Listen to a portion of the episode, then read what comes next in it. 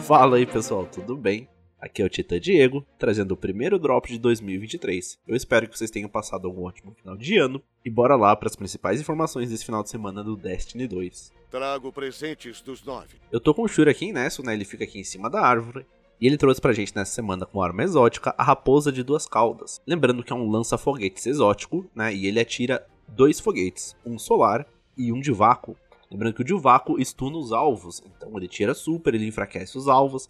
De exótica para os caçadores, o Shur trouxe o torso, que é a sombra do dragão. Esse aqui é o torso que eu uso no PVP, tá? Eu acho ele excelente. Toda vez que você esquiva, todas as suas armas são recarregadas e o manuseio é melhorado, porque você ganha um buff chamado malha de metal ou cota de metal, não lembro agora qual que é o nome certo, mas por durante 9 segundos você tem um manuseio melhorado com todas as suas armas. Então se tem aquela arma lá que tu acha que é meio difícil de, de usar, às vezes ela tem um recoil muito alto, uma coisa assim, pode utilizar sem medo com esse torso, que você vai ver que o domínio sobre ela fica muito, muito mais fácil. E os status estão até que aceitáveis, né? Tá vindo com 15 de mobilidade, 12 de força, 12 de recuperação e 13 de disciplina, num total de 62. Para os titãs, o Shur trouxe algo mais focado no PvE, que é a Ursa Furiosa. A Ursa Furiosa funciona com aquele super de vácuo do banner, tá? Quando você usa aquele super, você se movimenta 90% da sua velocidade normal, então você não perde muito aí da sua mobilidade, e você cria aquele escudo, né? Lembrando que todo tiro que atravessa o escudo tem 35% de buff de dano, superando em 10% o resplendor, né? O poço dos arcanos. E com essa manopla, todo tiro que você recebe é convertido em energia de super e gera orbes para os seus aliados. Então é uma excelente ferramenta para atividades de alto nível. Quanto aos status, tá com um total de 60, tudo muito bem distribuído ali entre 10 e 12. Não tá excelente, mas também não tá ruim. E para os arcanos, o Shur trouxe o capacete exótico, o Olho de Outro Mundo. Ele tá com um total meio baixo, um total de 58, mas esse é um capacete exótico que marca alvos prioritários para você, normalmente oponentes mais desafiadores ou com menos vida. Além disso, ele melhora a taxa de recuperação de todas as suas habilidades, granada, corpo a corpo e fissura, e também proporciona uma pequena melhoria da sua eficiência aérea com armas. Se você ainda não tem aquela manopla de stase, que te dá duas granadas, talvez esse capacete seja a melhor escolha para uma build aí de torretas de stase.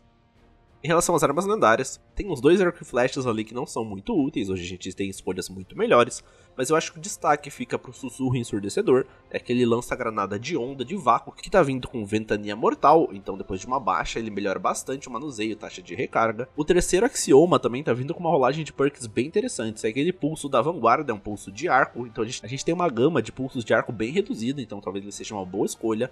Ele tá vindo com munição perfuradora, saque rápido e com carregador de baixas múltiplas, então ele tá bem interessante aí para PVP. Uma outra escolha aqui também se você for usuário de pistola, tá vindo a Brass Attack. Eu coloquei no Little Light e não parece que tá certo o ataque de latão.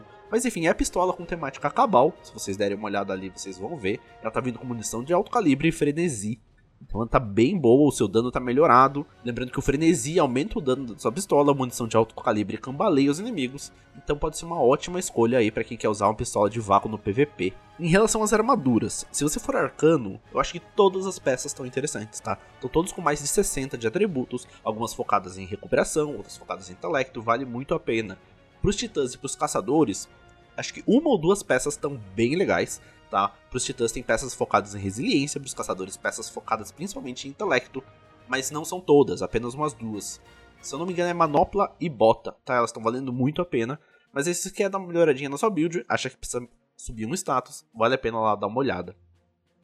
Quanto às nossas armas exóticas que vêm toda semana, a Lord Falcão nem merece atenção, porque tá vindo com uns perks que não interessam nem para PVP nem para PVE, Porém, a história do Homem Morto veio novamente com alvo e movimento, só que em vez de alto calibre, agora ela veio com munição ricochete, o que é muito bom também. Então, se você quer aí uma excelente arma de PVP e quer entrar nesse meta né, de longas distâncias, lembrando que tá rolando bandeira de ferro, então se você não quer ficar para trás do meta, pode ir com toda certeza nessa história do Homem Morto que vale muito a pena. Então, como eu comentei, a gente tá rolando bandeiras de ferro e não tem desafio de Osiris. Então aproveita esse final de semana aí para ir atrás do seu selo da bandeira, para ir atrás dos seus alto níveis. Quer saber um pouco mais de como que tá a bandeira de ferro? Ouve nosso episódio principal que saiu mais cedo, que lá tem todas as informações. Não esquece de avaliar a gente no Spotify, seguir a gente no Instagram, Twitter, todas as informações vão estar aqui no link da descrição do episódio, beleza? Valeu, falou e até semana que vem.